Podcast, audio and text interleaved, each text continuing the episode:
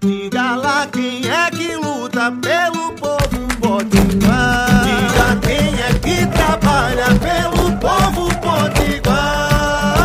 Ela é a cara do povo da gente que levanta cedo, que trabalha muito e luta sem medo. Coração que não se cansa.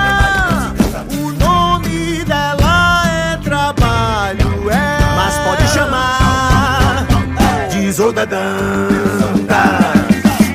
Olá, eu sou a deputada Isolda e quero conversar com você. Bom dia, boa Ontem, dia 2 de fevereiro, tivemos o retorno das atividades parlamentares aqui na Assembleia, com a leitura anual da governadora ao Legislativo Estadual. Ela fez um balanço das suas ações ao longo dos últimos três anos e apresentou como que o Rio Grande do Norte está hoje e como é diferente do que estava lá em janeiro de 2019. Ela mostrou que o Estado equilibrou as contas, recuperou capacidade de investimento, enfrentou o negacionismo e salvou vidas.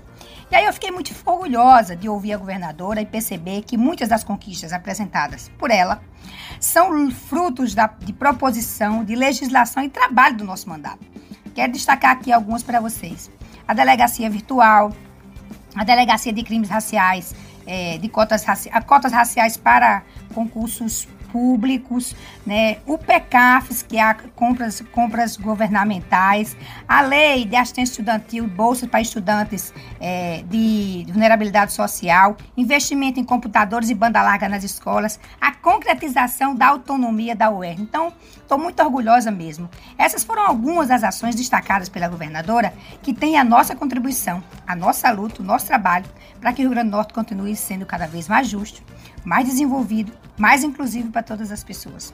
Parabéns, governadora, por enfrentar a pandemia com tanta responsabilidade, por pagar as quatro folhas em atraso, por realizar concurso, por garantir reajuste dos servidores, por já ter investido mais de um bilhão, mesmo tendo herdado o Estado quebrado, como a senhora diz.